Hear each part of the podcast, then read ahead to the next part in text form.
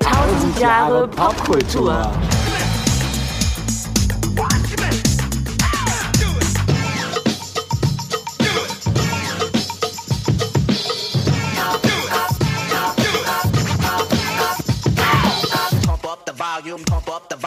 Einen wunderschönen guten Tag und herzlich willkommen zu Tausend Jahre.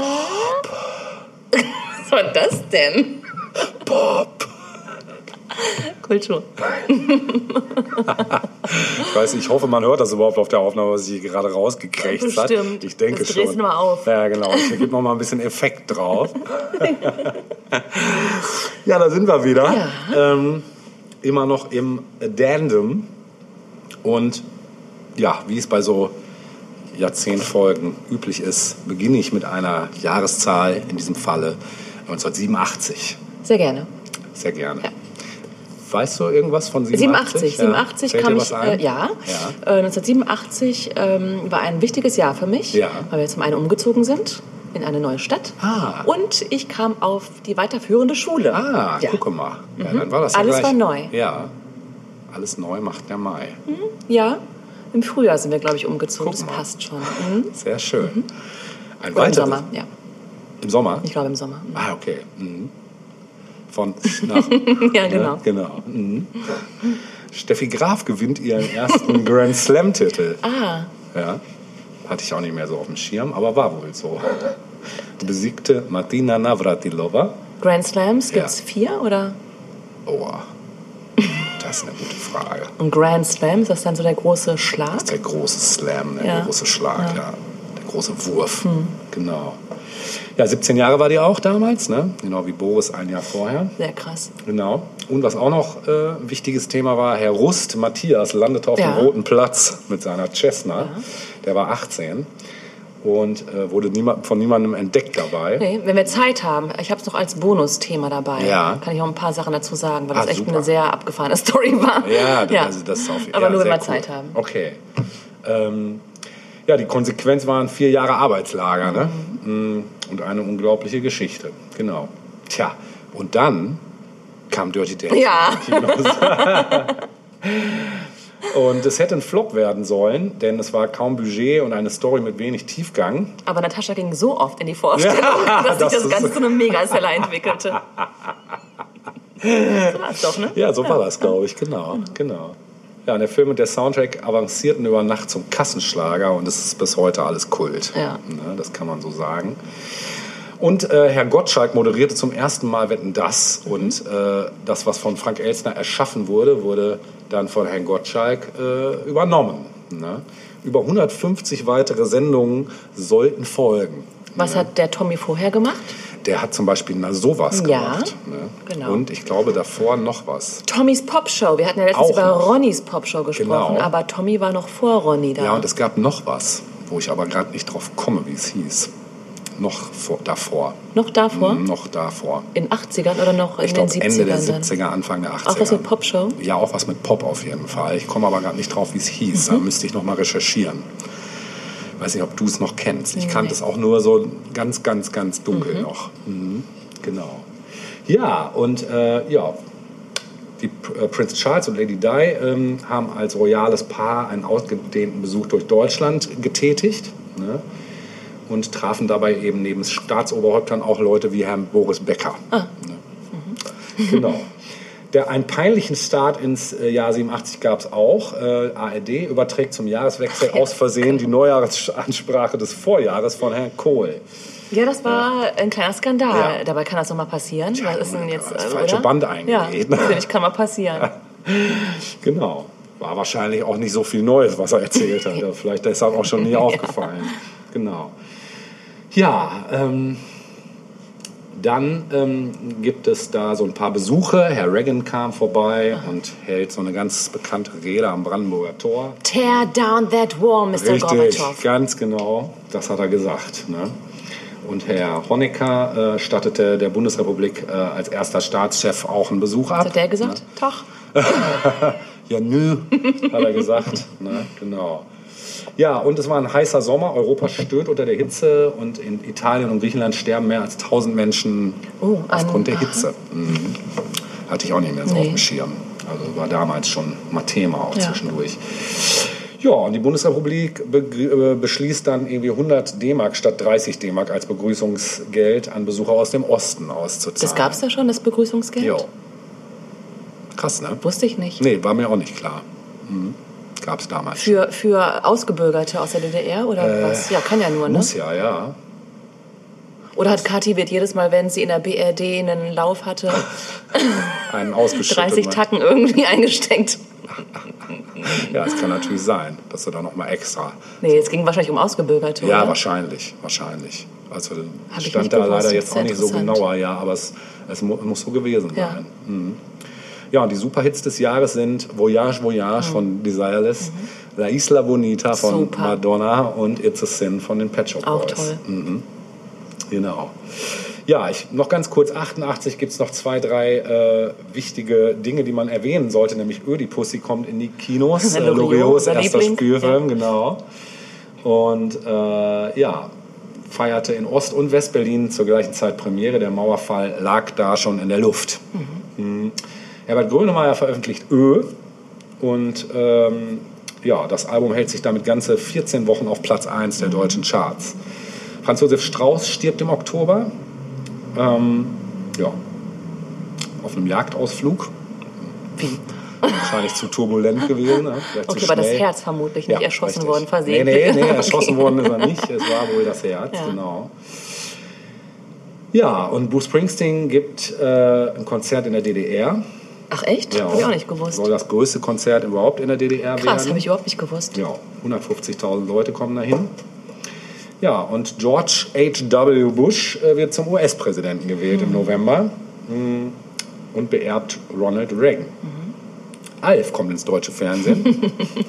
Passend. Ne? Genau. Und äh, in Rammstein erinnert, äh, ereignet sich eine verhängnisvolle Ja, ja, Kollision von Flugzeugen auch übel. und fordert 70 Todesopfer, genau. Die Geiselnahme von Gladbeck hast du schon erwähnt, war auch 88. Und Milli Vanillis Debütalbum steht in den USA sieben Wochen auf Platz 1. Girl, you know it's true. Hatte auf, aus Deutschland davor auch noch keiner geschafft. Genau. Ja, und genau, du sagst es schon, Girl, You Know It's True, einer der Superhits des Jahres. Genauso wie Imninalu von Ofra. Super, fand ich damals extrem Ich scheiße. Ja, ich fand's direkt geil. Mein Vater fand es super, hat es voll gefeiert.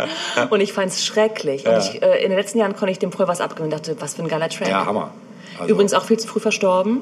Die ist tot? Die ist tot. Oh, das wusste ich ja, gar nicht. Äh, die ist zum einen, aber das war nicht die Todesursache, war sie, glaube ich, irgendwann auch HIV-positiv. Ach, was. Ja. Und Was? ja, ja, ja. Und äh, ich glaube, ist die, ich, ich sage jetzt bestimmt was komplett Falsches, bei einem Flugzeugabsturz ums Leben gekommen. Das, ich habe keine Ahnung, ich wusste gar nicht, dass die tot ist. Wir checken das mal gleich. Ja. Doch, doch, die lebt leider nicht mehr. Okay, Mhm. krass. Ja, aber Imnin Alu hat sie als Erbe hinterlassen für uns Okay. alle sozusagen und geiler, geiler Track. Ja, Wir checken das gleich nochmal, Ja. um jetzt irgendwie hier nichts. Falsches zu verbreiten. Ja. Genau, ja, und France Gall hatte mit Ella Ella ebenfalls einen Hit, genauso wie Morikante mit Jeke Jeke. Also Ja, ja, ja, ne. Songs mit Fremdsprachen, die plötzlich wieder Ja. en vogue waren. Genau. Auch ein cooler Song Ja, eigentlich. Hammer, ja, fand ich auch super. Keiner weiß, worum es ging, aber Nö. alle riefen Jecke, Jecke. Ja, genau. Jecke, Jecke. Da auch so einen treibenden Ja, Afrobeat. ja, ne? genau. total geil. Sehr geil. Ja, so viel erstmal zu 87 und 88. Ja, was mir gerade siebenteils eingefallen Ja. ist. Ich hatte ja noch einen Nachtrag Ja. zur äh, ersten oder zweiten 80er-Episode Ja. abzuliefern. Und zwar hatten wir da über 99 Luftballons gesprochen.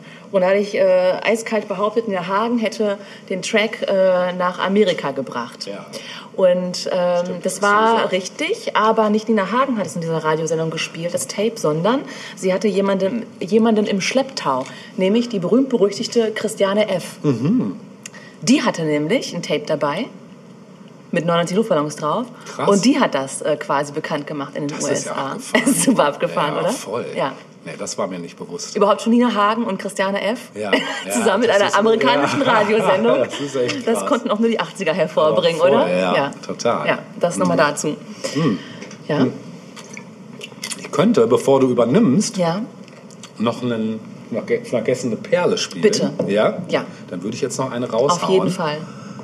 Eine vergessene Perle gleich zu Beginn ähm, von einer amerikanischen Band, die ich so auch null auf dem Schirm mehr hatte, also den Namen auch bis heute eigentlich, sagt mir im Nachgang auch nichts mehr. Bourgeois Tag, sagte das was? Nee. Okay. Ähm, ein Stück, was mich, glaube ich, aus dem Grund so angesprochen hat, weil es extreme Beatles-Anleihen hat. Ähm, im ganzen, in der ganzen Komposition und auch so vom Gesang auch ein bisschen her. Ähm, und das hat mich damals im Radio überrascht. Und irgendwie ist es auch schon so, hat es schon manchmal so einen leichten 90er-Einschlag, so produktionstechnisch. Man merkt schon so, die Produktion hat sich so Ende der 80er schon so ein bisschen gewandelt, ein bisschen hochglanziger das Ganze, ein bisschen ne, so viele Details drin. Und ähm, ja, wir hören von Bourgeois Tag, I don't mind at all. Viel Spaß damit. The time for talking's over now. I guess it's time to let you go. But I don't, no, I don't mind at all. It's getting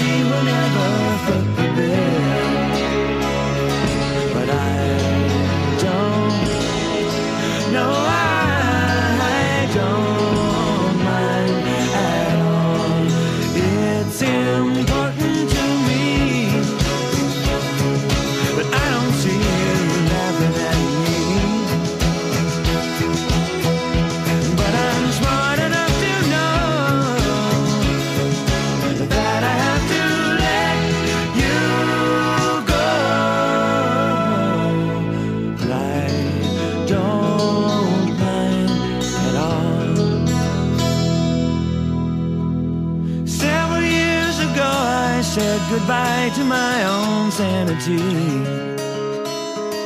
But I don't. No, I don't. No, I don't mind at all. Ja, ein sehr schöner Song. Wirklich schön. Erinnert an Beatles ein bisschen. Voll. Ne? Aber nicht zu sehr. Schöner Text. Ja. Wir haben auch gerade nochmal gecheckt, was mit Ofra Hasa, der Ja, Unglückseligen, äh, genau. war. Äh, Sie ist tatsächlich nicht bei einem Flugzeugabsturz ums Ja. Leben gekommen, sondern an den Folgen von ihrer AIDS-Erkrankung. Genau. Und somit eine der wenigen bekannten Frauen tatsächlich, die wir als tatsächlich. Todesopfer zu beklagen haben. Ja, ich glaube, das war auch recht kontrovers damals. Ne? Dann in Israel ähm, AIDS und überhaupt und Aus religiösen Aspekten. ja auch. Ja. Mhm. Hatte sie sich wohl bei ihrem Mann eingefangen. Ja, schöne Scheiße, kann ja, man dazu sagen. schön, Scheiße, ja. Gut. Ähm, ach, wir sind immer noch zu Beginn unserer Sendung. Fällt Ja, mir gerade auf. ja, ne? ja. Ich wollte schon gerade Tschüss Klang sagen. schon nach nein, Ende. Ja. nein, nein, wir starten gerade erst durch. Genau. Momentchen, einen Schluck. Ja, ich auch. So. Äh, ich habe ein bisschen Input wieder vorbereitet. Mhm. Und zwar ähm, möchte ich noch mal schauen, wohin wir denn alle so gereist sind Mhm. in den 80er Jahren. Wir hatten ja schon mitbekommen, in den 60ern war das Auto als neues Fortbewegungsmittel, das irgendwie sich alle leisten konnten. Dazu da, um unter anderem auch nach Italien zu fahren und so. Mhm. Genau. Ne? Das hielt sich auch eine ganze Weile so. Aber in den 80er Jahren mh, gab es einen Einbruch, was ähm, Reisen betrifft nach Italien, Spanien oder auch Griechenland beispielsweise. Ähm, ausschlaggebend war, dass unter anderem die, äh, Lebenserhaltungskosten in den jeweiligen Ländern angestiegen waren und somit das Reisen in diese Länder auch für Leute aus Deutschland jetzt nicht mehr so super erschwinglich war. Ähm, gleichzeitig aber ähm, hatte sich ein anderes, sag mal, Billigreiseland hervorgetan, nämlich die Türkei Ja. in den 80ern. Ja. Ich weiß nicht, wohin seid ihr so gereist Ja, in als der Türkei Familie? waren wir definitiv auch. In den 80ern? Äh, ich meine schon, ja. Ende der 80er das erste Mal. Mhm. Ja. Ich meine, das wäre Ende der 80er gewesen. Guck, dann war Ja. ihr voll im Trend. Ja, absolut. Und sonst so? Griechenland, Griechenland? Mhm. Kreta war ich. Äh, dann aber auch äh, Spanien, Spanien, äh, Italien. Wie gesagt, war ich am häufigsten in meinem Ja. Leben. Mhm. Genau. Das Also ganz so die, Europa waren in den 80ern. Mehr oder weniger, ja. Ich glaube schon eher so der südliche Teil. Mhm. Ja. Ne? Also sonst, ja, doch. Also London habe ich erst in den 90ern. Ja, ging mir genauso. Ja, auch Schweden war Anfang der 90er war ich da. Wobei wir waren auch mal in Dänemark, da war ich aber ganz klein. Ich glaube, das war sogar noch in den 70ern, dass wir da waren und in Norwegen. Mhm. Genau. Ja, wir sind immer noch in Jugoslawien gereist, um die obwohl, da waren Familie zu besuchen. 80ern. Da waren wir in Ja, das war bei 80ern uns dann eher Ja. Familie besuchen und ein bisschen Strandurlaub rangehängt. Aber war auch schön, kann Ja, nicht klar. anders sagen. Ja, ist auch ein schönes Ja, Land. ganz klar. Könnte ich auch mal wieder hin. eigentlich. Heißer Tipp. Ja, lange nicht gewesen. Ähm, naja, wie gesagt, Türkei als neues Billigreiseland war Ja. gefunden worden. Gleichzeitig reichte aber ganz vielen Reisenden äh, so der klassische Strandurlaub nicht mehr. Ja. Was plötzlich voll im Kommen war, war der klassische Cluburlaub. Mit Animateuren und hier, tada und so. Unterhalten werden, das war plötzlich das neue Motto. Und ähm, zusätzlich kam dazu, dass äh, viele sich gedacht haben, wir wollen auch was erleben. Ne? Ja. Wir wollen aktiv und Abenteuerurlaub haben. Ja. Das war plötzlich auch stark im Kommen. Äh, gepaart mit Bildung und Kultur und als neues begehrtes Fernreiseziel hatte sich Sri Lanka aufgetan. Krass. So früh schon. Ja.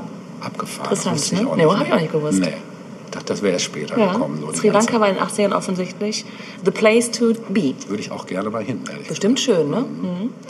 Ja, und parallel dazu ähm, hat Interrail nochmal, äh, Interrail nochmal äh, komplett irgendwie alle Jugendlichen eingenommen. Ja. Gab es zwar schon seit den 70er Jahren, seit Anfang Ja. der 70er Jahre, aber in den 80ern war das nochmal so richtig irgendwie Boom bei Jugendlichen. Und was ich da nochmal lustig fand, ähm, ich meine, wir reden hier von einer Zeit, wo wenn Jugendliche in den Urlaub fuhren und gerade Interrail, für alle, die es nicht wissen, man konnte ein Ticket kaufen und damit frei in Europa reisen, Ja. also über Grenzen hinweg. Ne?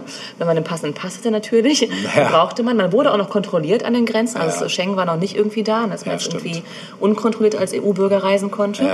Äh, da musste man auch den Pass vorzeigen. Hast du es mal gemacht? Nein, du? Nee. Mhm. nee. Äh, aber äh, ganz viele außer uns haben es Ja, gemacht. ja, ich kenne auch viele in meinem Bekanntenkreis, die es gemacht haben. Ja. Und dann sagte man Tschüss zu Mama und Papa. Ja. Und dann sagte Mutti, meld dich doch mal von unterwegs. und dann, ja, ja, mal sehen. Und dann vergang, ver, vergingen ein paar Wochen, bis dann Tochter oder Sohn dann doch mal anrief. In der Zwischenzeit kein Lebenszeichen. Ja. Ja, war Alle kamen klar so, drauf. Ja, stimmt. War ja auch noch nicht so äh, vernetzt wie Nee, heute nee, heute kriegen alle die Krise, wenn man Ja. einmal einen Tag mal nicht Ja, sagt, mal dass man noch lebt. WhatsApp-Nachricht kommt, Genau. genau. Ja. Nee, dann war man völlig äh, weg. Ja. Und äh, was bei Interrail auch noch mal im Vordergrund stand, war weniger das Ziel, sondern wirklich die Fahrt selbst. Also im Zug auf der Isomatte pennt, äh, von A nach B zuckelnd. Ja. Ne? Stimmt. Also all die Abenteuer, die da erlebt wurden, da sind wahrscheinlich auch schon einige Reiseanekdoten draus entstanden. Stimmt, ja. Heute, nee, heute heißt es nicht mehr Interrail, ne? oder? Es gibt Interrail wohl noch, aber in Ah, verschiedenen okay. anderen Paketen zusammengefasst. Also okay. Interrail nur für Deutschland beispielsweise, Ja. nur für bestimmte Gegenden. Okay. Ja. ja. Ja. Und ähm, in den 80ern und 90ern wurden pro Jahr 370.000 Tickets, Interrail-Tickets verkauft. Boah. Pro Jahr. Okay, wow. Das ist Finde ich nicht schlecht, nee, ne? Das ist eine Ansage, Genau. Ja, das zum Thema Urlaub und Reisen in den 80ern. Cool. Mhm. Ja. Ähm, mein nächstes Thema umfasst eine Serie. Eine Serie, die ich nicht auf dem Schirm hatte, weil ich dachte, das ist zu 80s, das kennt jeder. Äh, wenn man an 80s denkt, dann fällt einem sofort diese Serie ein. Bis ich dann geguckt habe, okay, es ist interessant, wie diese Serie entstanden ist und was sie alles bewirkt hat. Die Rede ist von Miami Vice. Geil. Du hast es vorhin kurz angesprochen. Ähm, auch ich war zu klein, um es äh, gucken zu dürfen. Ja. Ich habe es auch nicht heimlich geguckt. Der Bettdecker, als vorhin meinte Schwarz-Weiß, bringt es natürlich nicht so. Nee, ne? Denn so. Miami Weiß lebte von seinen Auf Farben. jeden Fall, ja. Ja. Hauptdarsteller Don Johnson Ja. und äh, wie hieß er hier? Philip Michael Philip Thomas. Thomas, genau. Genau, in ihren Rollen als Sonny Crockett und Ricardo Tubbs. Äh, zwei Cops, die in Miami Beach vor allem ähm, den bösen Buben das Handwerk legen. Es ging vor allem um Drogengeschäfte, um Mhm. Genau. Äh, Unterweltkriminalität. Ja, Ne? genau. Und die beiden düsten dann eben durch Miami und Miami Beach, South Beach mit ihrem Sportwagen und machten die Sachen klar. Ja. Interessant ist aber, dass ähm, achso, die, die Serie lief von 1984 bis 1989. Ja. Und vor 1984 war es so, dass äh, insbesondere Mi- Miami Beach äh, ein vergessener Fleck in, in den USA war. Mhm. Also es lebten dort vorzugsweise Rentner. Es ist ja, Florida ist ja bis heute eigentlich ein Rentnerparadies in den USA, ähnlich wie wir hier Mallorca haben, als Außenstelle Genau, sozusagen. stimmt. Da setzt man sich gern zur Ruhe. Genau, ne? ja, wenn man dann die Kohle hat. Und auch dort war es so eben, dass ähm, vor allem Rentner dort lebten. Und darüber hinaus war Miami Beach oder Miami selbst ähm, ein Sündenpool, also Ja. Kriminalität noch und nöcher. Und es war einfach eine Stadt, die irgendwie nicht wirklich eine Anziehung hatte, so. Bis die Macher von Miami Vice um die Ecke kamen. Ja. Und ähm, wenn man mal Artikel liest zu dieser Serie, äh, dann wird immer die Pilotfolge besprochen. Und da werden wir auch einen Link vernetzt, wie sagt man, nee, einen Link Verlinken. verlinken. Wir verlinken das. eine Szene aus dieser Pilotfolge. Die äh, Szene, äh, die, die äh, Folge trägt den Namen Brothers Keeper. Ja.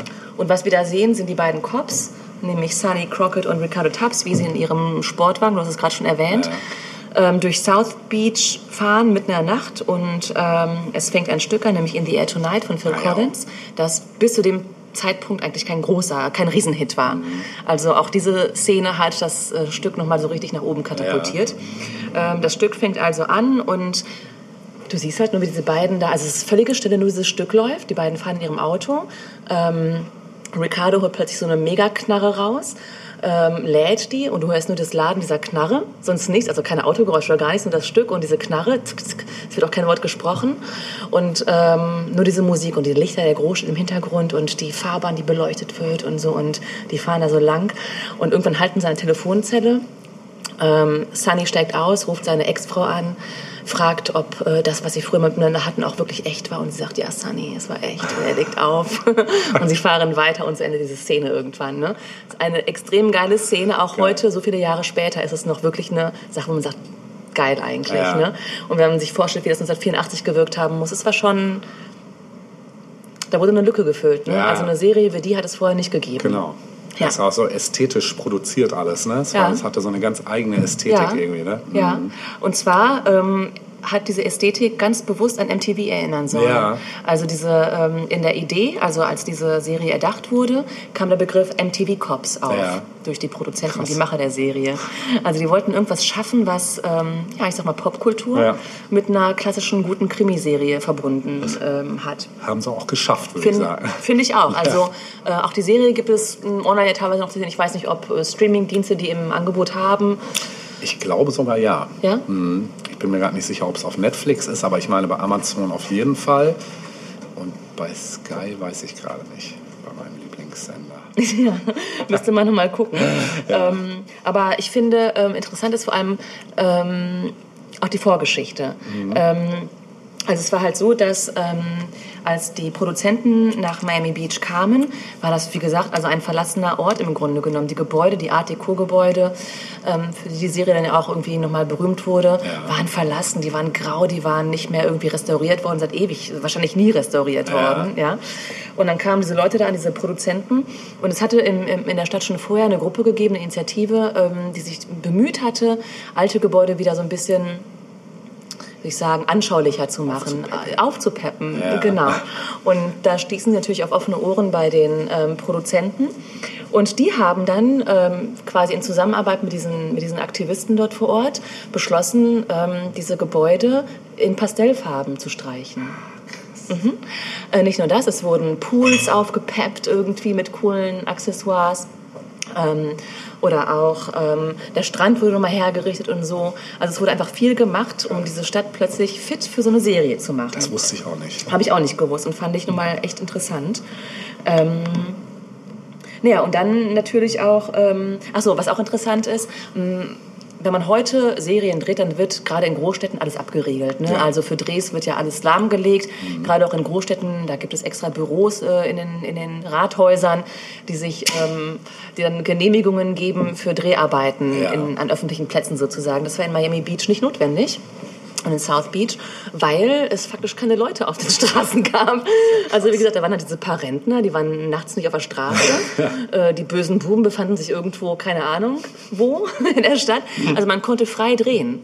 Super. Ja, es musste nichts irgendwie gelehrt werden oder so für diese Ja. Serie. Es war einfach so, wie es äh, zu sehen schon ist. leer, ja. Genau, ja. Und dann, wenn wir uns natürlich daran erinnern, ähm, wie, wie die Cops selbst aussahen. ne? Die brachten auch noch eine ganz eigene Ästhetik rein. Also Don Johnson beispielsweise. Ne? Beide trugen Anzüge äh, in Pastellfarben, Ja. rosa Jacketts beispielsweise. Seidenkrawatten. Ich, ich glaube, Krawatten hatten die gar nicht. Das Nee? war schon ein bisschen zu steif für die. Ja, ne? eher Ja. ein bisschen aufgeknöpft. ähm, Brusthaar raus. ja, wenn sie es denn hatten, genau. ähm, irgendwie coole Stoffhosen, keine Strümpfe in ihren Slippern. Oh ja, Ja. stimmt. Ja. Dann natürlich ganz wichtig der Dreitagebart, den Don Johnson trug. Ja. Der dann später mal äh, gesagt, wie er sich den Dreitagebart hat, äh, wie er den kultiviert hat sozusagen. Der hatte einen Trimmer, also einen, ähm, ich glaube, ja, einen Trimmer für, für Nackenhaare oder so. Ja. Den hat er halt benutzt, um sein Dreitagebart immer auf drei Tage Ach, stehen echt? zu lassen. ja. ja, ja, genau.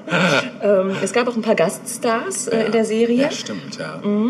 Ähm, also ganz am Anfang gab es auch noch Leute, die dann später erst ähm, erfolgreich wurden, aber es gab auch schon Gaststars, die schon damals Stars waren, nämlich unter anderem Leonard Cohen, Frank Zappa, Krass. Sheena Easton, Phil Collins und ein paar andere Leute. Ja. Überhaupt spielte Musik und der Einsatz von Musik äh, auch eine große Total, Rolle. ja. Wieder dieser, diese Verbindung zu MTV Cops. Ja. Ne?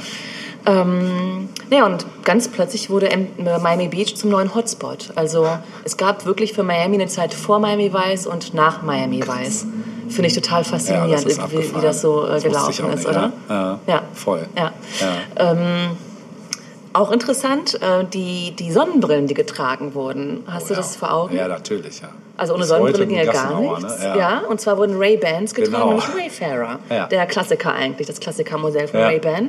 Und ähm, eigentlich war das Modell auf dem absteigenden Ast. Mm, Bis 1983 Tom Cruise in Risky Business. Ähm, da gibt es diese bekannte Stelle, ich weiß gar nicht, wie der Film auf Deutsch heißt. Weißt du es zufällig? Weil ich glaube, es war so der Durchbruch für Tom Cruise auch. Cocktail, ne? Nein, mm. Ah, es gibt eine bekannte Szene, wo er, glaube ich, in Unterwäsche und weißen Socken Ja. ähm, da irgendwie am Abdancen ist, als junger Tom Cruise. Ja. Und da trägt er halt Ray-Bans. Okay. Und in dem Jahr äh, haben sich dann direkt mal 360.000 Exemplare des Modells verkauft. Aber es wurde getoppt von Miami Vice, Mhm. von den beiden Cops, die das Modell auch getragen haben. Bis 1986 wurden dann nochmal 1,5 Millionen Modelle verkauft. Ähm, ja, es ist faszinierend, oder? Wie dann Ja. plötzlich alle so aus... Überhaupt der Drei-Tage-Bart, der war einfach ab der zweiten Hälfte der 80er Ja. in. Ja. Jedes Model trug ein Drei-Tage-Bart. es ist doch so, oder? Ja, jedes weibliche Model. Achso, ja gut, ich meinte jetzt die männlichen. Ja, das ist echt abgefahren. Ja. Ja. Nee, das war mir auch nicht klar. Also es hat schon echt einen fetten ähm, ja. Nachhall gehabt, finde Ja. ich, die Serie. Wie gesagt, ich hatte die zuerst nicht auf dem Schirm gehabt. Ich dachte, das ist zu 80er, irgendwie, das kannst du nicht Ja, das bringen. Aber ich fand diese Hintergrundinfos doch nochmal ganz interessant, Es tatsächlich. ist voll interessant, weil auch gerade in Bezug auf was wir heute haben, durch diese ganze retro-futuristische Welle, die sich so durch Kunst und Popkultur zieht, auch da natürlich immer ganz viel Anspielungen auf diese Ästhetik von Miami Ja, Vice ist. ja, Ob das jetzt die. Wayfarer sind, Richtig, genau, die genau. Neon-Geschichten, die, die Karren, hier Ja. so Ferrari Testarossa und so, oder diese, diese typischen Farbgebungen, dieses Pastellige Ja. und so, und diese rudimentären Computergrafiken von damals und so, ne, das alles haben wir ja gerade wieder, und das, das ist schon faszinierend. Ja, total. Mhm. Ja, Miami Vice. Also Ja, ähm, irgendwo geil. stand auch in irgendeinem Artikel, die Serie war nicht äh, zukunftsweisend in dem Sinne, sie war im Hier und Jetzt, Ja. genau richtig. Ja. Also sie hat das irgendwie wiedergespiegelt, was die Leute plötzlich brauchten. Die war da und alle sagten, genau das wollen wir jetzt sehen. Ja, geil. Sehr geil. Ich habe auch Musik ausgepackt Ja, Mhm. dafür. super. Da habe ich drauf gehofft Ja. jetzt. Also ich habe jetzt, jetzt nichts aus der Serie selbst Ja. mitgebracht. Ich habe mir gedacht, okay, wer war dann so angesagt musikalisch in Miami Ja. damals? Und es gibt eine Band, die den äh, Stadtnamen sogar im, im, äh, im Bandnamen trägt. Ich weiß es schon. Sag mal. Miami Sound. Richtig. Geil. Also wir kommen jetzt zu ein bisschen. Latino-Rhythmen. Geil. Und Jetzt wir hören gespannt, wirklich einen der Top-Hits der Band, nämlich äh, Conga. Jawohl, geil. habe ich auch voll abgefeiert damals. Ja, das machen wir jetzt genauso. Ja, das feiern wir jetzt Ja, auch. bitte Viel. Spaß. Long on, shake your body, baby, do that conga. No, you can't control yourself any longer. Come on, shake your body, baby, do that conga. No, you can't control yourself any longer.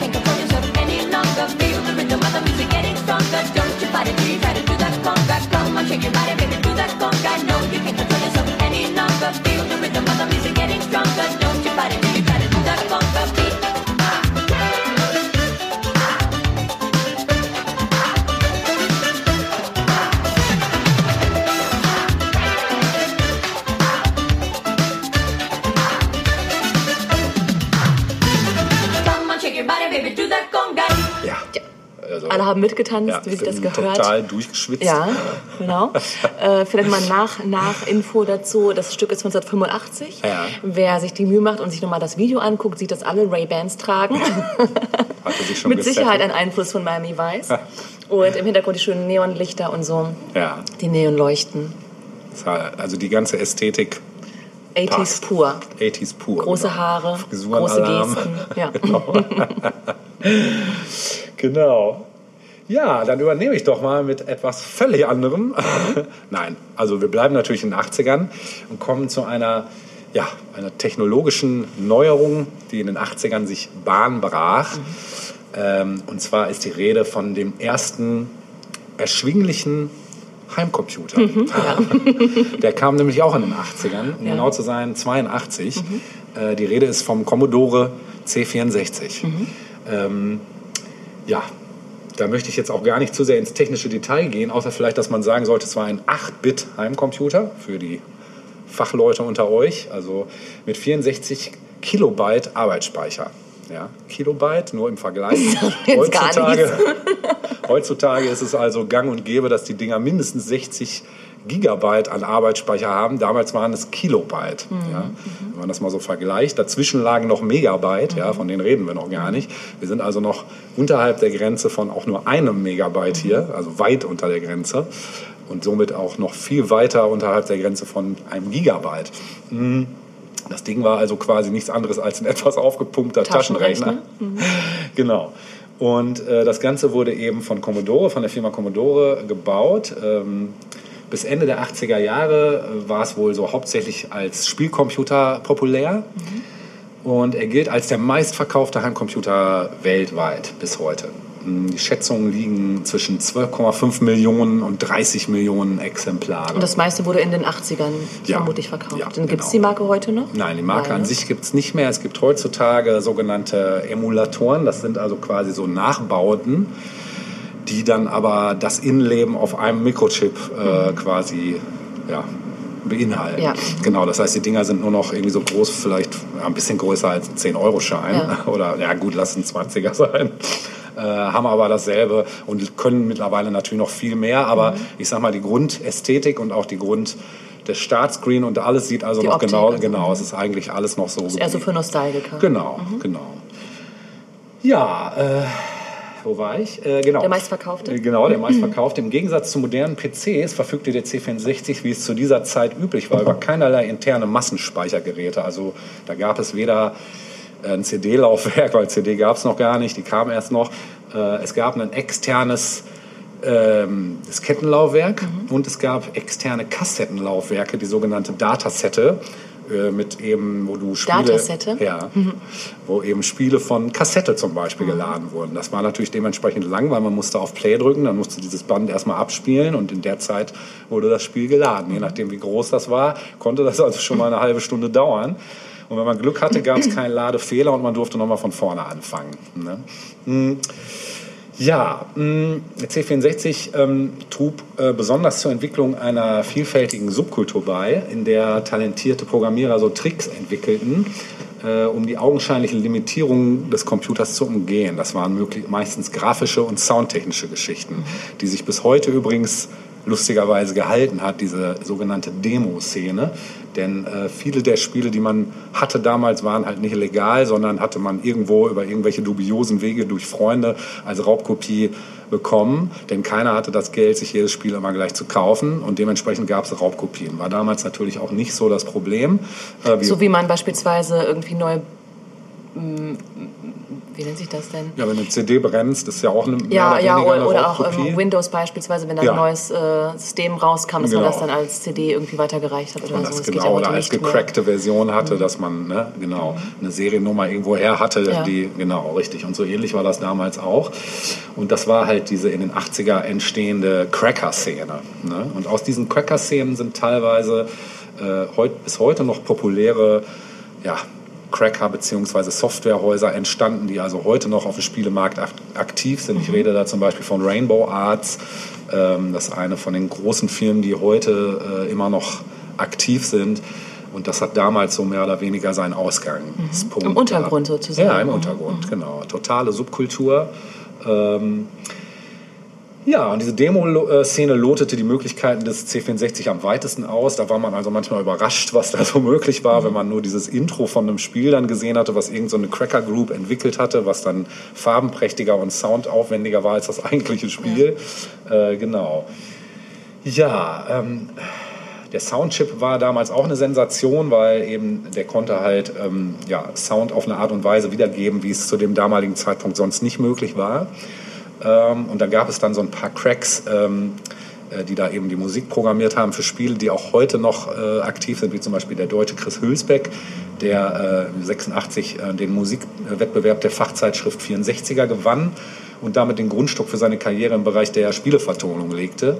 Und da gibt es noch so ein paar weitere bekannte äh, Komponisten, die eben am C64 angefangen haben und dann durchgestartet sind, wie zum Beispiel Ron Hubbard oder Ben Daglish oder Martin Galway.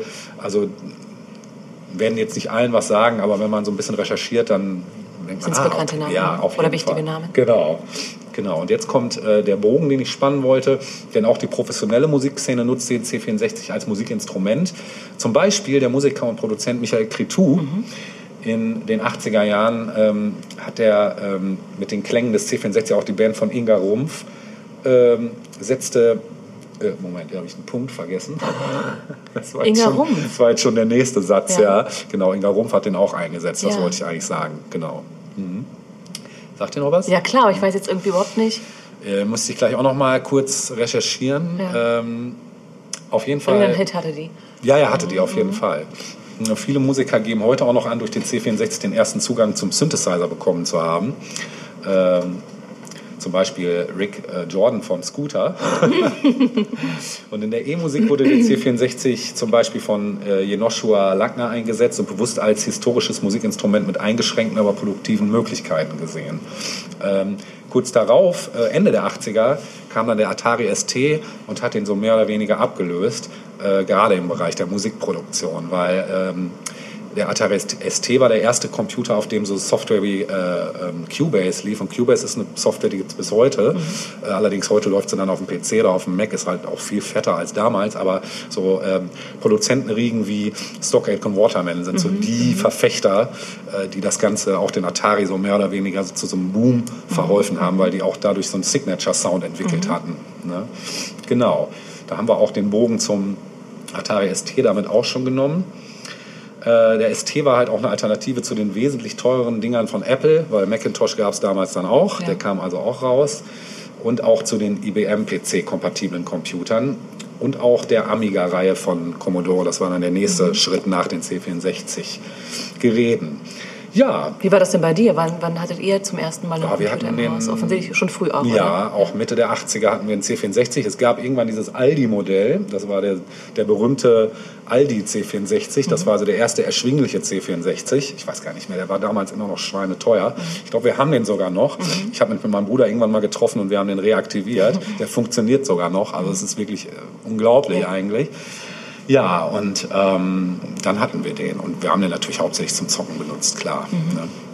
Genau, aber, und damit wollte ich zu einem nächsten Musikstück kommen, was ich gerne spielen wollte, weil eigentlich habe ich das Thema damit erstmal schon so weit, ne, viel mehr ins Detail wollte ich da jetzt gar nicht gehen, nur eben, dass dieser Computer eben so, ja, der Grundstein Für der. Siegeszug des Ja. Heimcomputers eigentlich eingeläutet hat. Ne? Und um nochmal auf das Thema 8-Bit vom Anfang zu kommen, Ja. da das ja für einige jetzt so ein, ja, wahrscheinlich ein kryptischer Begriff ist, 8-Bit. Ihr kennt alle diese Soundästhetik, du wahrscheinlich auch, diese typische 8-Bit-Soundästhetik, die eben nicht nur Computerspiele haben, sondern, äh, was hatte das damals noch? Es gab durchaus auch in Serien mal, wenn, wenn mal das Thema kam, was weiß ich, eine Spielhölle oder so, tauchte in irgendeiner Serie auf und du hast dann da mal so Musik aus einem Spiel gehört oder, äh, ne, da hattest du diese 8-Bit-Sound-Ästhetik. Es gibt heute Freaks, die haben es sich zur Aufgabe gemacht, bekannte Popsongs zu nehmen und denen eine 8-Bit-Ästhetik zu verpassen. Ja. Und da dachte ich mir, könnte man mal einen Song nehmen, den ich erst sowieso spielen wollte, weil dann dachte, ah komm, ey, den kennt sowieso jeder, ist auch irgendwie tot gespielt, ist immer noch ein geiler Song, ohne Frage. Aber ich guck mal, ob ich davon eine 8-Bit-Version finde und die habe ich gefunden. Die Rede ist von Aha, Take on Me. Und wir hören jetzt Take on Me in der 8-Bit-Version. Viel Spaß damit.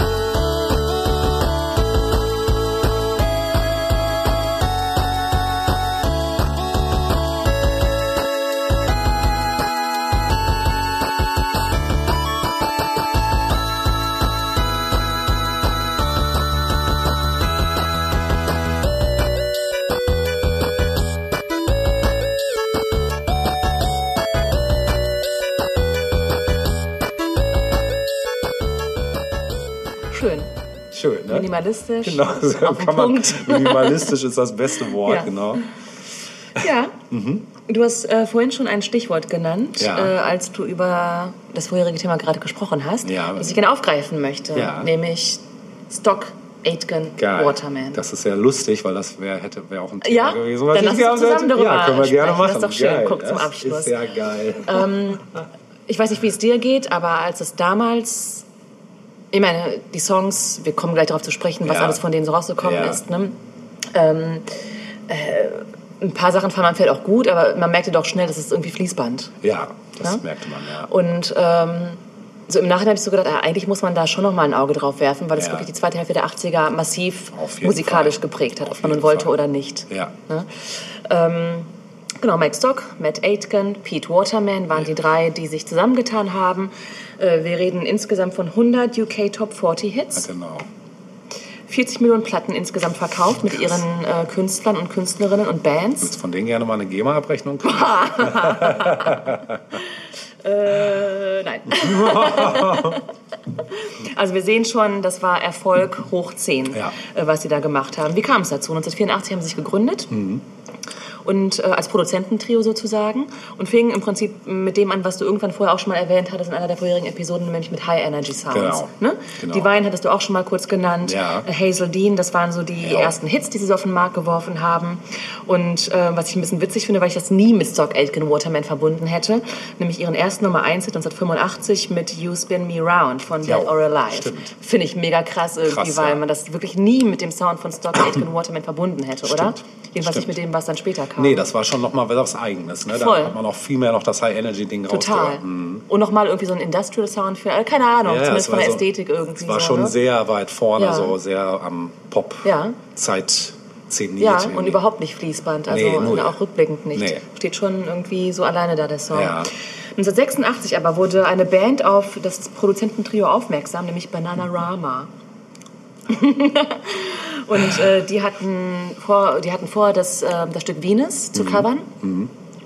Und dafür haben sie sich halt dann das äh, Produzententrio an Land geholt. Und ähm, die haben das dann für die halt produziert und es kam raus und wurde mal eben ein Nummer 1 Hit in den USA. Ja. Und Bananarama haben sich dann daraufhin Stock Aitken Waterman als Hauptproduzenten mit ins Boot geholt. Also Ja. die nächsten Songs, ähm, die Bananarama, Bananarama, was für ein scheiß Bandname, ja. aber auch Voll. ganz geil. Ähm, ja, hatten eben massig Hits und die gingen eigentlich alle aufs Konto ähm, von Stock Aitken Waterman. Mhm. Ähm, man muss sagen, mit die bekanntesten ähm, Künstler waren Kylie Minogue, Ja. Jason Donovan Ja. und natürlich der unvermeidliche Rick Astley. Rick Roll, ja. Rick Astley, letztens hatte ich mm, BFBS an. Ich dachte, was ist das denn? Hieß es danach, ja, das neue Stück von Rick Astley. Jo, ja. Und ich dachte, gibt's den noch? Ja. Den gibt's noch. Den gibt's noch. War auch, also würde ich mir jetzt so nicht unbedingt anhören, aber war jetzt auch nicht, Typ, war, war nicht ich. scheiße Nee. irgendwie. Witzig fand ich auch, dass er ähm, in der oder für die Produktionsfirma als Tee- und Keksboy gearbeitet hat. Also er war da als Jugendlicher quasi oder als junger Mann äh, in den, in den Produktionshallen irgendwie als so ein Mädchen für alles so ein bisschen beschäftigt Ja. und hat halt immer Kekse und Tee und so klar gemacht und gereicht und das über einige Jahre hinweg, bis er dann, dann seine Chance bekam und als Künstler sozusagen ähm, ins Studio gerissen wurde. Geil. Aber es gab eben auch andere ähm, Leute, und Kim beispielsweise, das wird heute Ja. nicht mehr vielen Leuten was sagen, aber es waren Bands und Gruppen, die ähm, Hits hatten Ja. einfach, die relevant waren einige Jahre lang. Also und Kim, Mandy Ja. Smith, Ja. Krass, ja. genau, Sinita mit Toy Boy, Oh, ja. Samantha Fox, später erst nicht mit ähm, Touch Me, sondern erst später mit Später, späteren. Hits beispielsweise, Sabrina auch. Pepsi und Shirley. Ja. Was zum Beispiel auch aufs äh, Konto ähm, der drei ging, war ähm, das, was wir vorher schon mal angesprochen hatten, Let It Be, die Fairy Aid Single. Ja, stimmt. Das ist auch von denen Stimmt. produziert worden. Ja. Und ähm, naja, das, was dahinter steckte, war im Grunde genommen, dass die drei versucht hatten, so diesen High-Energy-Sound in den Mainstream zu bringen. Ja. Und das mit äh, attraktiven Sängern, wie sie es selbst formuliert haben. Haben sie auch gut geschafft. Haben sie total gut geschafft. Also ähm, wir haben ja vorhin hier die Verkaufszahlen gehört. Also das hat sich, hat sich Wahnsinn, äh, ja, ja. ist aufgegangen, die Rechnung. Auf ne? jeden Fall, ja. Ähm, Kylie Minogue zum Beispiel. Also Ja. die war nun wirklich das Aushängeschild, muss man sagen, von Ja. Stock Aitken Waterman. Definitiv, ja. Ähm, die 13 ersten Singles, die Kylie auf den Markt geworfen hat, sind alle in den UK Top 10 gelandet. Krass. Ihr Debütalbum von 1988 ist das äh, fünft meistverkaufte Album der 80er Jahre in England. Ja. Rick Astley. Ja. Äh, Hat mit Never Gonna Give You Up das, die meistverkaufte Single 1987 gehabt. Krass.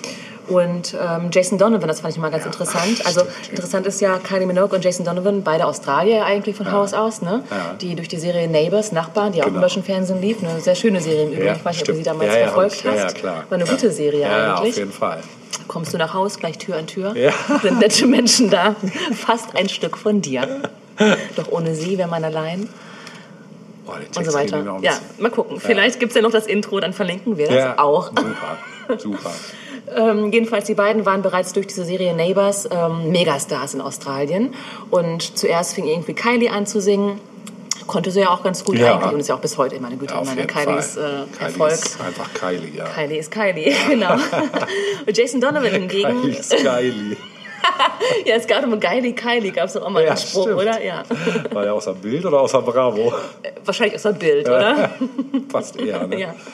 Jason Donovan hingegen, ähm, wie einer der dreien später meinte, war kein Pavarotti, Nee. aber das hatte man auch nicht von ihm erwartet. Nö. Also er sollte das singen, was man ihm geschrieben hatte Ja. und dabei gut aussehen. Hat er gut gemacht. Genau. Ja. Und es passte dann irgendwie auch, dass Kylie und Jason Donovan auch im echten Leben ein Paar waren. Ja, stimmt, ja. Ne? Ja. Und ähm, auch ein Zitat der drei war, ein Popstar muss mehr können, als nur gut zu singen. Ja. Auch das äh, merkte man ganz klar in den Acts, die sich da herausgesucht hatten. Ja, stimmt, ja. Ähm, lustig fand ich folgende Anekdote. Ähm, äh, 1988 war es, als Woolworth, die ähm, Ladenkette, Ja. Sich an Stock Aitken Waterman wandte und gesagt hat, hört mal zu, ähm, wir haben ja schon einiges an Bestellungen für die aktuelle Weihnachtssingle von Kylie und Jason. Wie sieht's denn aus? Wann, kommen, wann kommt denn die endlich? Und Stock Aitken Waterman hatten keinen Plan, wovon gesprochen wird, weil da war nichts geplant. Aber weil beide so erfolgreich waren, Kylie und Jason, war man davon ausgegangen, dass sie jetzt auch eine Weihnachtssingle auf den Markt werfen. Und schwupps schrieb, schrieb man ein Lied, äh, das dann als Especially for Ach, You echt im Ernst? im Ernst Unglaublich. ähm, in die Annalen der Popgeschichte eingehen sollte. Es war die bis heute erfolgreichste Stock Aitken Waterman Single. Ehrlich? Mit über 1 Million verkauften Exemplaren. Especially for you. I wanna tell you. Ein Super Stück. super. naja, es fällt eher unter die Rubrik Guilty Pleasure. Also, aber damals war das auf keinem Kuschelrock-Sampler. Ähm, Ja. Das durfte nicht fehlen. Durfte nicht fehlen, genau. nee, ja. Auf jeder Klammer-Blues-Party. ja, musste man das Hello, raushauen.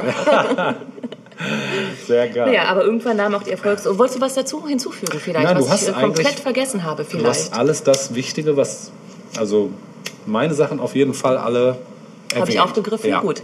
Äh, aber irgendwann ging es halt nicht weiter. Ja. Die 90er Jahre Stimmt. kamen und man wusste, es geht jetzt um Qualität und Stock Aitken Waterman hatten ausgedient. Der Atari lief auch nicht mehr. Ja, genau. Nein, es gab dann schon eben immer wieder so diese Vorwürfe, das ganze Fließbandmusik und Ja. seelenlos und so Ja. weiter. Und es kamen einfach neue Musikrichtungen auf. Klassische Popmusik ließ auch nach in, Ja. den, in den 90ern. Das war nicht mehr, war nicht mehr der Geschmack äh, der Massen, Stimmt, muss man sagen. Stimmt. Ja, Aber die hatten einen langen und guten Run. das kann man sagen. Ja. Und bis heute wahrscheinlich noch ordentlich tantieren. Bestimmt. Bestimmt. Deswegen will ich auch jetzt nichts von Stock Aitken Waterman spielen. Weil es sowieso geclaimed wird, spätestens auf YouTube. Ja, Genau. genau. Ich wollte gerne ein Kontrastprogramm spielen. Ja, sehr gerne. Äh, was wir nämlich gar nicht irgendwie aufgenommen haben, war so die ganze Punk-Geschichte. Das stimmt, Äh, ja. Punk, wissen wir natürlich, hat ab Mitte der 70er Jahre irgendwie angefangen. Aber die dann 80er also waren schon die Hochzeit des Punk. Bitte Ja, was? Ja, das das kommt dann in den kommt 70ern, noch, genau. Ähm, trotzdem waren die 80er wirklich auch eine gute, eine gute, gute Zeit für Ja, den Punk mit verschiedenen Fall. Stilrichtungen innerhalb des Genres und so. Und ähm, ich weiß nicht, hast du viel Punk gehört früher? Ja. Oder heute noch vielleicht? Ja, ja, definitiv. Ja, klar. Hörst du heute noch Punk? Ja, Witzig. mehr so Post-Punk. kann man machen, aber, ja, mehr so, ich habe gerade letztens wieder eine Sache ausgegraben. Äh, allerdings, ja doch auch aus den 80ern sogar. Ja, die an mir vorbeigegangen war. Mhm. Also bisher. ich äh, habe früher auch gerne Punk gehört, Ja. ähm, aber es ist eigentlich nur eine Band übrig geblieben, Ja. die ich auch heute noch gerne mal äh, in den CD-Player schiebe. Welche? Gerne auch zum ähm, Fensterputzen und so. Finde ich, ist es einfach eine gute Band. Fensterputzpunk. Genau. eine Band, die eine sehr kurze Laufzeit leider nur hatte Ja. und wo zwei Mitglieder irgendwann eine andere, eine eigene Band gegründet haben. Ja. Die Rede ist von der Band Operation Ivy.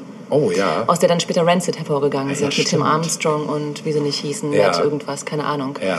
Und die haben eine EP rausgebracht und einen Longplayer Ja. und haben sich danach irgendwie aufgelöst, weil sie sagten, sie, wären, sie hätten schon zu viel Erfolg, obwohl sie, äh, ich sag mal so, mit anderen verglichen jetzt nicht wirklich erfolgreich waren. Ne? Aber so unter Punk... Äh, Ethik war das dann irgendwie schon too much so.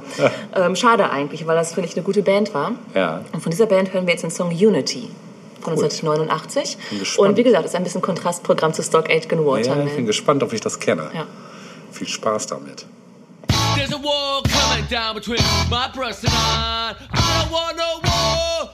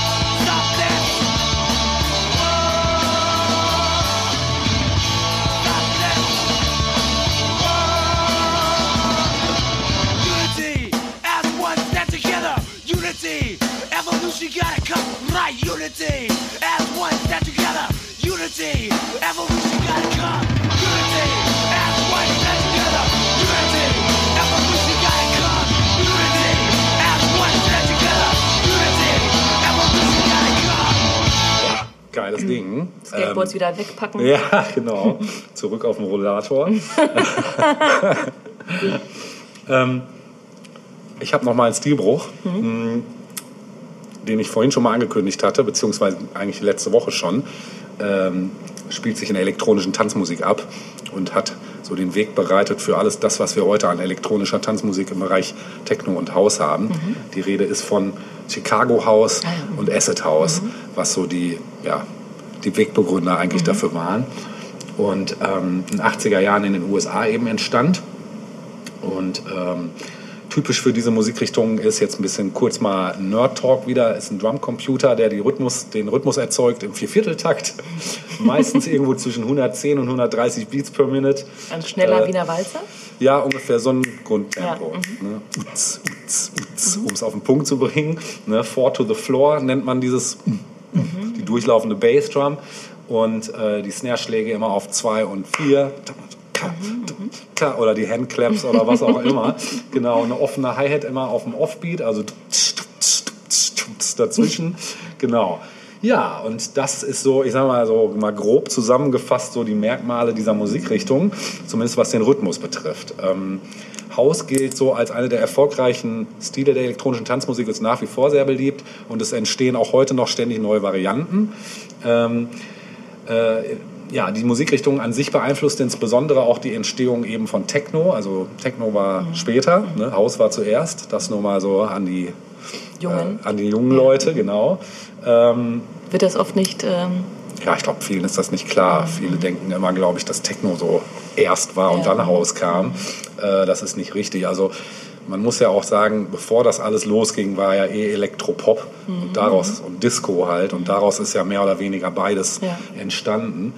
Naja, beide Sti- Stile klingen sowieso ziemlich ähnlich. Also sowohl Techno als auch House haben schon viele Parallelen. Deshalb sind sie auch für Leute, die jetzt nicht sich so mit der Materie befassen, vielleicht auch nicht so unbedingt voneinander zu unterscheiden.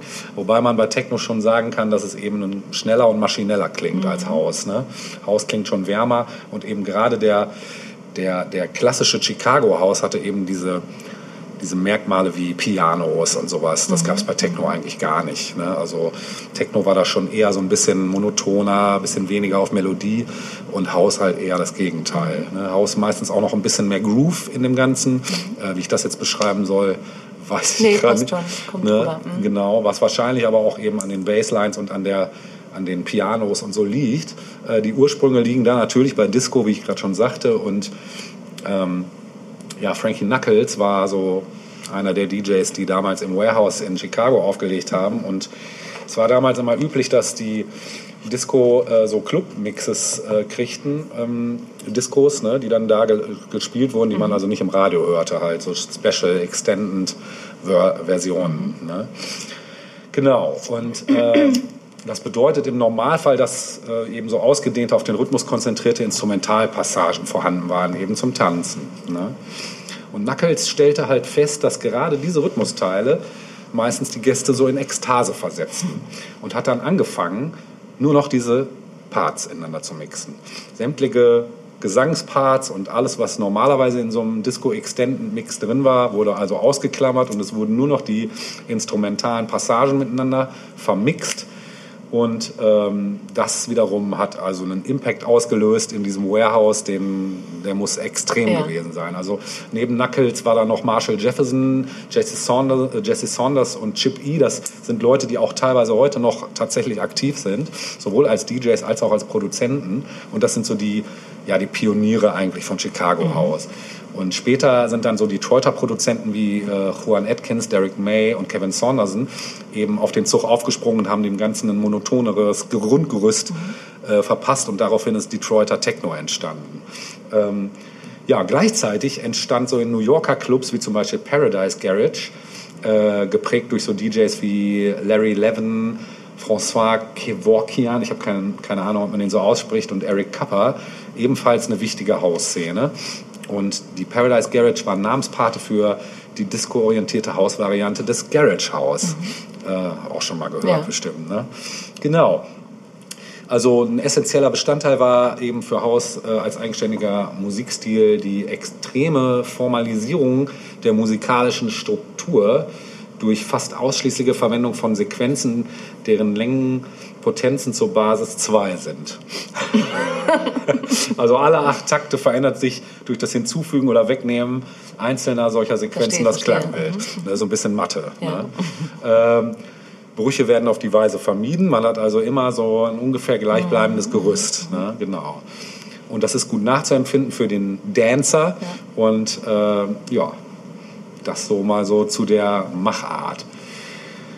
Vocals gab es natürlich trotzdem und gibt es nach wie vor und werden eben aber auch ganz gezielt eingesetzt. ne? ähm, in einem klassischen House-Song würden Vocals zum Beispiel niemals mitten in so einer Sequenz beginnen, sondern meistens am Anfang ne? und dann irgendwann nochmal aufgegriffen. Ne?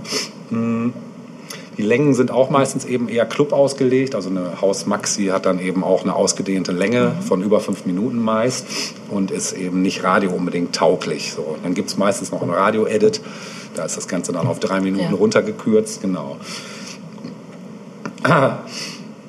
Dies und die angesprochene Formalisierung der musikalischen Struktur machen es einem DJ natürlich leichter, mehrere Hausplatten in einer Geschwindigkeit aneinander anzupassen.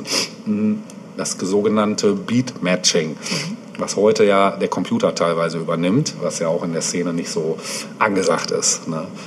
Mm, Weil wenn du es mit Platten machst, musst du es schon selber Ja, musst du regeln. es selbst raushören, genau, wie es passt? Genau. Ne? Ja, was gibt es sonst noch zu sagen? Genau, eine Gibt wichtige es bekannte. Hits, die jetzt auch jemand kennt? Auch auf jeden ja. Fall, ja. Wir können wir äh, auf jeden Fall verlinken. Zum Beispiel Move Your Body ist so ein, so ein Hit, den wirst du auch mit Sicherheit kennen, wenn du es hörst. Ähm, oder My House is Your House and Your House is Mine ist so ein, so ein Satz, der, ja, der eigentlich so das Chicago Warehouse so auf den Punkt bringt, sozusagen. Genau.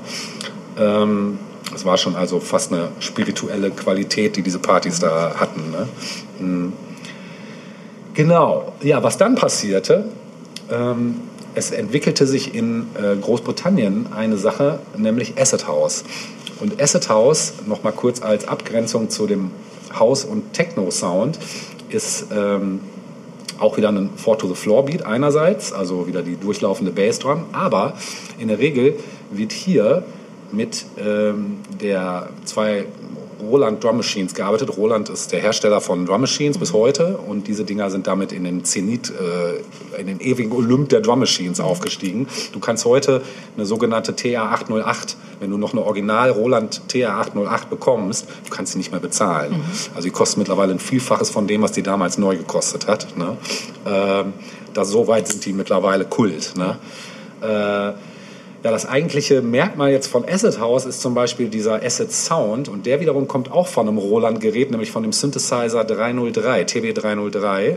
Das ist dieses typische, diese Zirp-Sounds, die hast du halt hauptsächlich bei Acid House. Ne? Ja, die 303 halt so ein Synthi, der auch heute tausendmal nachgebaut wurde, weil das auch so ein Kultgerät geworden ist einfach. Und durch dieses stark modulierte Blubbern und Zwitschern, äh, das war so der Signature-Sound von Acid House. Ne? Und ja, oftmals wurden so kurze Tonsequenzen monoton wiederholt, die dann eben in so einer Endlosschleife dann moduliert wurden durch diese Synthi, durch diesen Synthesizer, was zu tranceartigen Effekten beim Zuhörer führen kann. Im Gegensatz zu Chicago House sind bei Acid House also kaum noch Disco-Einflüsse zu spüren. Ne? Und die eigentlichen Erfinder des Acid House im Kontext der US-amerikanischen Clubkultur, da gelten DJ Pierre, äh, Pierre und Earl Spanky Smith aus Chicago lustigerweise auch wieder. Und die hatten einen 15-minütigen Drumtrack programmiert, zu dem DJ Pierre ähm, mit seiner 303 Synthi da rumgespielt hat. Und äh, sie gaben äh, dem Track den Namen ähm, äh, In Your Mind und haben so Ron Hardy, DJ Ron Hardy gegeben. Der hat äh, im Chicagoer Club äh, Music Bo- Box aufgelegt und in sein Set eingebaut. Und das äh, aufgeschlossene Publikum hat das Stück also euphorisch aufgenommen. Und der Legende nach sprach das Publikum bald nur noch von Ron Hardys Acid Tracks. Und der Name kam angeblich in Anlehnung an den Acid Rock zustande, der schon mit ähnlichen Sounds experimentierte. Und das Publikum verband Acid aber eher mit der Droge Acid, nämlich LSD. Ne? Und die Musik, die viele an äh, ihre LSD-Trips erinnerte, tat ihr Übriges dazu. Ja, und auf Acid Tracks folgten 86 bald die ersten regulären Veröffentlichungen des neuen Stils. Äh, Stils. Zum Beispiel von Sleazy D, I've Lost Control. Können wir auch alles verlinken. Ja. Ja, und ähm, Acid House löste in Chicago aus bald in der Popularität ab und wurde schnell zum Eckpfeiler der amerikanischen Underground-Szene. Ja, und äh, der Onkel Marshall Jefferson, der unter dem Projektnamen Future äh, weitermachte, hat dann in der Richtung also auch noch einige Tracks nachgesteuert. Future versuchten sich aktiv gegen das Drogenimage des Acid auszusprechen. Äh, so enthielt die B-Seite von Essex, äh, Acid Tracks das Stück Your Only Friend, das von einem Kokainopfer handelt. Ja, die Tracks werde ich mal noch mit verlinken. Ja, und dann kam der große Boom in Europa und Großbritannien. Zwar 87. Zur gleichen Zeit ähm, brachten britische DJs den House-Sound von ihrem Ibiza-Urlaub erstmals mit nach, äh, nach England. Und Paul Oakenfold, den, der Name sagt dir vielleicht noch was, ja, zum Beispiel auch mit New Order zusammen produziert. Der hat dann angefangen, ähm, diese Musik eben zu spielen und die verbreitete sich wie so ein Lauffeuer. Ka äh, kam nicht auch das Smiley in Ja. dem Zuge irgendwie auf? Kommt jetzt gleich, genau. Mhm. Überall eröffneten so Hausclubs, äh, wie zum Beispiel die Hacienda in Manchester. Und äh, da gab es so ein paar the Volume, habe ich eben schon erwähnt, oder Uchi Coochie von Baby Ford, äh, Jack Your Body von Steve Hurley, kennst du wahrscheinlich auch noch. Ne? Das waren so die ersten Knallerdinger. Und ähm, zu Beginn des Jahres 88 begannen immer mehr alternative und später auch Massenmedien über die Acid House Partys zu berichten. Und im Laufe des Jahres sollte dieser Medienhype zur größten britischen Jugendkultur seit Punk führen und als Second Summer of Love in die Geschichte eingehen. Ja, und auf dem europäischen Festland tanzt man mittlerweile zu Acid-Rhythmen wie S-Express oder The Only Way is Up von Jazz oder Beat Ja. This von Bomb the Bass. Genau, und auch Deutschland erlebte eine Acid-House-Welle, die sogar im Jugendmagazin Bravo stattfand. und äh, in Berlin ähm, zählt das äh, ansässige, der ansässige Club UFO ähm, ja, war der erste Club in Deutschland, der das regelmäßig rauf und runter gespielt hatte. Von den späteren Betreibern des Tresors äh, wurde das Ding betrieben. Ja, und in Großbritannien war dann der kommerzielle Ausverkauf schnell wieder zu Ende auch. Mit der aufkommenden Hausmusik kam auch erstmals das Amphetam Amphetaminderivat Ecstasy nach England und verschaffte den Tänzern ein einzigartiges Erlebnis. Und ähm, dann gingen diese Drogenexzesse eben auch durch die Presse und die Polizei wieder, führte wiederholt Razzien durch und löste Partys auf. Und die Smiley-Artikel, die massenhaft überall verkauft wurden, verschwanden aus Imagegründen wieder aus dem Sortiment der Warenhäuser. Ja, und der BBC weigerte sich 88 dann auch, den aktuellen Spitzenreiter der britischen Charts von D-Mob, We Call It Acid, das kennst du auch, das Ja. ist das nämlich, Ja. ne, das, was du eben Ja. schon zitiert hast, weigerten die sich zu spielen. Ja, und so hatte dann das Ganze doch ein abruptes Ende, Ende. Mhm. gefunden. Genau. Ja, wir werden mal so, ich werde mal so ein paar Dinger äh, da noch verlinken. Äh, Im Prinzip haben wir heute bei House und so, da haben wir natürlich alle Einflüsse. Mhm. Aber es gibt immer auch noch diese Genres wie Acid House, wie Chicago House, sind also durchaus immer noch aktiv. Mhm. Ne? Und es gibt mittlerweile, was weiß ich, Deep House, Progressive House, äh, Schlag mich tot House. Ne? Hat sich etabliert, also Ja. als Musikrichtung. Total, genau. Ja, Nice. Nice. Ja, so viel zu Essighaus, äh, House. äh, ich, ich wollte, habe erst überlegt, ob ich einen Track spiele, aber ich denke, das packen wir in die Linkliste, da könnt ihr euch selber ein bisschen durchskippen, wenn ihr wollt. Ich hätte jetzt noch einen Track, der eher Basisarbeit geleistet hat, weil er nochmal aus dem Bereich Italo-Disco kommt. Und da wir ja wissen, Italo-Disco war noch vor Acid House, äh, ne, müssen wir das ein bisschen als Inspiration. Ich habe den aus zwei Gründen ausgewählt. Erstens, weil es wirklich auch wieder so ein Grenzgänger ist zwischen Italo-Pop und Italo-Disco. Es ist also ein ganz schmaler Grat hier wieder. Ähm, und natürlich, weil die gute Frau, die das singt, deinen gleichen Vornamen trägt. Aha, Sie heißt lustig. nämlich Natascha. Guck. Und zwar Natascha King. Ich weiß nicht, wird dir, Nein, sagt mir nichts. wird dir wahrscheinlich nicht sagen. Der Track ist auch eher nicht so ein Gassenhauer gewesen. Ich habe ihn entdeckt auf einem, ich habe dir erzählt oder euch erzählt von diesen vorgemixten Platten, Ja, die es genau. damals gab. Und es gab nämlich außer den Italo Boot Mixes noch eine Mixreihe, die war so ein bisschen undergroundiger, die hieß Italo Beat. Mhm. Und das waren Mixes, die gingen teilweise über eine halbe Stunde auf einer Schallplattenseite. Da waren dann keine Ahnung, 30 Songs verwurstet. Und da konnte man dort die ein oder andere Perle entdecken, die, man, die noch nicht totgenudelt war. Und ich finde es eigentlich eine Schande, dass dieser Song nicht mehr Aufmerksamkeit erhalten hat, weil er ist für mich sowas von die Essenz der 80er. Ähm, deshalb freut euch jetzt und du dich auf deine Namensvetterin Natasha King mit On Ice. Magic in the air, feeling light, bird in the sky.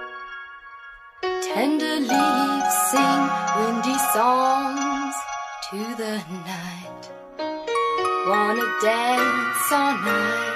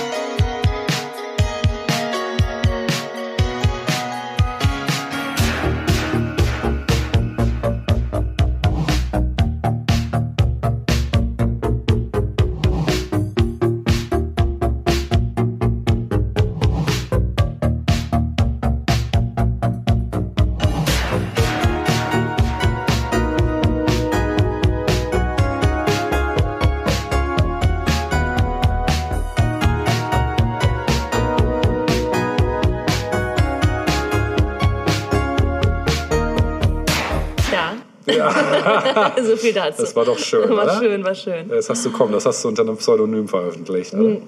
Psch, ich darf raus. nicht drüber reden. ich darf nicht drüber reden. Du, ähm, wir sind fast am Ende, aber ich dachte, weil du vorhin Matthias Rust erwähnt hast, in dem Mhm. Ja. Schnelldurchlauf sozusagen, Stimmt. Ähm, dachte ich, muss mal diesem Freak nochmal zwei Minuten widmen. Denn ganz klar, also so verrückt wie der war kaum einer in den 80ern. Ja. Ich weiß nicht, wie du den damals aufgenommen Ja, hast, als aber als Freak, ne? Der tauchte irgendwann auf auf dem Roten Platz. Dann dachte ich, was ist denn da los? Und irgendwie war dann auch schon wieder verschwunden. Ja. Aber ich finde so diese Hintergrund, ja, ja, genau. Wobei du von vier Jahren gesprochen hast, das Ganze wurde ein bisschen verkürzt tatsächlich. Ja. Also so lange war er dann doch nicht im Knast. Aber ja, es begab sich 1987 das Ganze, im Mai 87, als der junge 18-jährige äh, Matthias Rust, eigentlich begann es schon 1986. Matthias Rust sah im Fernsehen und las wahrscheinlich auch davon von den Friedensverhandlungen zwischen Gorbatschow und Reagan und wie diese gescheitert waren. Ja. Und er dachte sich, das kann nicht sein. Äh, der Frieden muss irgendwie über die Welt kommen. und ähm, inspiriert, wie es hieß, von Perry Roden, Geil. Das ist hat ja sich geil. äh, Matti Rust gedacht, tada, ich muss helfen. und er sann einen Plan. So, der Junge konnte fliegen, also Ja. er hatte irgendwie schon einen Flugschein gemacht und ähm, hatte bei seiner hm, weiß nicht, wie nennt sich das, da muss man sich ja irgendwo auch anmelden, wenn man irgendwie in die Luft gehen möchte. Ja, ne? ja. Und hatte dann einen Skandinavien-Trip angemeldet. So, was er gemacht hat. Ja, ein bisschen, äh, ein bisschen abgekommen vom eigentlichen Kurs. Nein, er hatte geplant, über Reykjavik und Helsinki in Moskau zu landen. Ja. Und diese Route nahm er dann eben auch. Ähm, als er dann auf russischem oder sowjetischem Gebiet war, ähm, hat, hat er sich dann zum, äh, einen Motorradhelm aufgesetzt, weil er sich dachte, okay, äh, falls ich abgeschossen werden sollte, erhöht dieser Motorradhelm vielleicht die Chancen, dass ich den Absturz überlebe. Ich finde, so fängt es schon mal an. Das ist schon geil. Auf dem Cockpit hat er ein Bild seines Cocker Spaniels kleben. ich sag ja Freak. So, und ähm, er selbst hatte sich gedacht, okay, ähm, ich muss das ja irgendwie auch ein, einigermaßen sicher angehen. Ja. Und hat er dann eine Flughöhe angenommen, wo er sicher sein konnte, dass er von den sowjetischen Radargeräten äh, erkannt wird. Ja. Das passierte auch. Und es waren auch schon Düsenjets quasi in die Luft gestiegen, um Ja. ihn irgendwie abzufangen. Ja. Aber er hatte Glück. Glück im Unglück, schneller. muss man sagen. Nein, nein, nein. Also wie gesagt, das Abwehrsystem hatte ihn erfasst. Ja. Ähm, aber zur gleichen Zeit stürzte eine Tupolev, eine Transportmaschine ab, äh, sodass dann ähm, Hilfshelikopter in die Höhe schossen für diese abgestürzte Tupolev. Ähm, und obwohl Rust schon auf dem Radar zu sehen war, ähm, mussten die Düsenjäger wieder abdrehen sozusagen, weil weitere Angriffkommandos fehlten, weil sich eben plötzlich alles auf diese abgestürzte Tupolev konzentrierte und Russ war vom Radar verschwunden. Das war sein großes Glück. Somit konnte er quasi unbemerkt auf dem Roten Platz landen. Ausgestiegen, hallo, da bin ich. Geil. Hier kommt der Frieden. Naja, also so lustig war es dann eben doch nicht, denn Ja. wie du schon gesagt hast, er bekam Ja. Mhm. vier Jahre Haft dafür, äh, wurde aber bereits nach 432 Tagen entlassen. Oh. Aber das Ganze hatte dann doch auch Folgen innerhalb des sowjetischen Militärsystems. Ja, das kann ich mir ähm, vorstellen. Lustig und interessant fand ich, dass der bekannte Autor Wladimir Kaminer Ja. damals als junger Mann in der Sowjetunion Dienst geschoben hat. Und äh, der berichtete später, als er dann schon hier als Autor berühmt war, von den Spätfolgen äh, dieser Affäre sozusagen. Ja. Es hieß dann nämlich, okay, irgendein Depp hat es nicht geschafft, äh, diesem Typen Einhalt zu gebieten. Es kann nicht sein, dass ein Feind irgendwie bei uns landet, ja, Ja. ohne dass wir davon was mitbekommen. Ja. Somit mussten auch einige äh, ihre Posten ähm, räumen. Unter anderem mh, wurden 2000 ranghohe Offiziere entlassen. Oh, krass. 2000 ranghohe Offiziere wurden entlassen im Wow. Zuge dessen. Unter anderem dann auch der Verteidigungsminister und seine Stellvertreter, die auch ihre Posten räumen mussten. Ja. Also das Ganze hatte nochmal einen fetten Impact. Impact auf das sowjetische ähm, Verteidigungssystem Heftig. sozusagen. Ja. Ja. Ja, das war die Geschichte um Matthias Rost. Ich fand das irgendwie, das musste noch Erwähnung finden. Ja, super. Das Ähm, wusste ich auch nicht. echt, also ja, das war ein Himmelfahrtskommando, das er zum Glück überlebt hat, muss man sagen. Ja. ja, ganz viel Glück gehabt. Ne? Ja. Und ja, Zufälle. Man hat noch genau vor Augen, wie der aus seiner Cessna steigt und Ja. dieser Teenie. Abgefahren, Ja. Ja. und damit, Ja. äh, glaube ich, beenden wir einfach Ja. mal jetzt äh, diese Folge. Was wir euch im selben Zug schon sagen können, ist, dass es einen dritten Addendum-Teil geben wird. Wir sind nämlich nicht durchgekommen mit all unseren Themen. Wir Richtig. hatten noch ein bisschen was dabei. Genau, wir hatten nur noch was in petto. Ja. Und da wir ja auch noch vor Weihnachten uns noch mal hören, Mit einem Spezial, über das wir jetzt noch Genau. nicht sprechen dürfen. Richtig, das ist noch top secret. werden wir das dann euch erst kurz wenn es soweit ist. dann Genau, und wenn ihr es dann hört, dann wisst ihr, worum es geht. Genau. Aber wir haben auf jeden Fall noch ein Weihnachtsgeschenk für euch, davon sprechen wir gerade. Ja. Und im Zuge dessen werden wir auch noch mal eine letzte kleine 80er-Jahre-Folge nachschieben. Genau. Ja. Ja. Und da du eben hier gerade noch mir so eine Steilvorlage geliefert hast, hätte ich noch einen Song zum Ach, Ausklang. gibt's nicht, ja? Aber nur wenn, du, wenn ich darf. Da, klar. Okay. Du sagtest eben Perry Roden. Mhm. Ne? Ich bin letztens wieder über einen Komponisten gestolpert, der wirklich Teile meiner Jugend mitgeprägt hat. Durch die Musik, die er gemacht hat für Hörspiele. Und zwar für zum Beispiel die drei Fragezeichen. Mhm. Ja. Und für TKKG. Und für die fünf Freunde. Und, und, Mhm. alle? und, und, und für fast alle, ja. Ich rede von Carsten Bohn, der Name wird er wahrscheinlich Nein. nicht sagen. Der ist auch damals unter einem Pseudonym aufgetreten. Ähm, und hat einen Track gemacht, der da heißt Perry Roden, weil er hat nämlich auch die Perry Roden Hörspiele vertont. Das wusste ich zum Beispiel nicht, weil Perry Roden Hörspiele habe ich nicht gehört. Ähm, aber den Track, den kannte ich durch die drei Fragezeichen und durch die fünf Freunde und weil es würde auch überall anders verwurstet. Und das Stück heißt auch einfach Perry Roden. Und zwar hören wir Perry Roden Part 2. Und damit verabschieden wir uns vom Addendum Part 2 und wünschen euch Alles Gute. alles Gute für die Zukunft. Und überhaupt Bis zum nächsten bis Mal. zum nächsten Mal. Tschüss. Tschüss.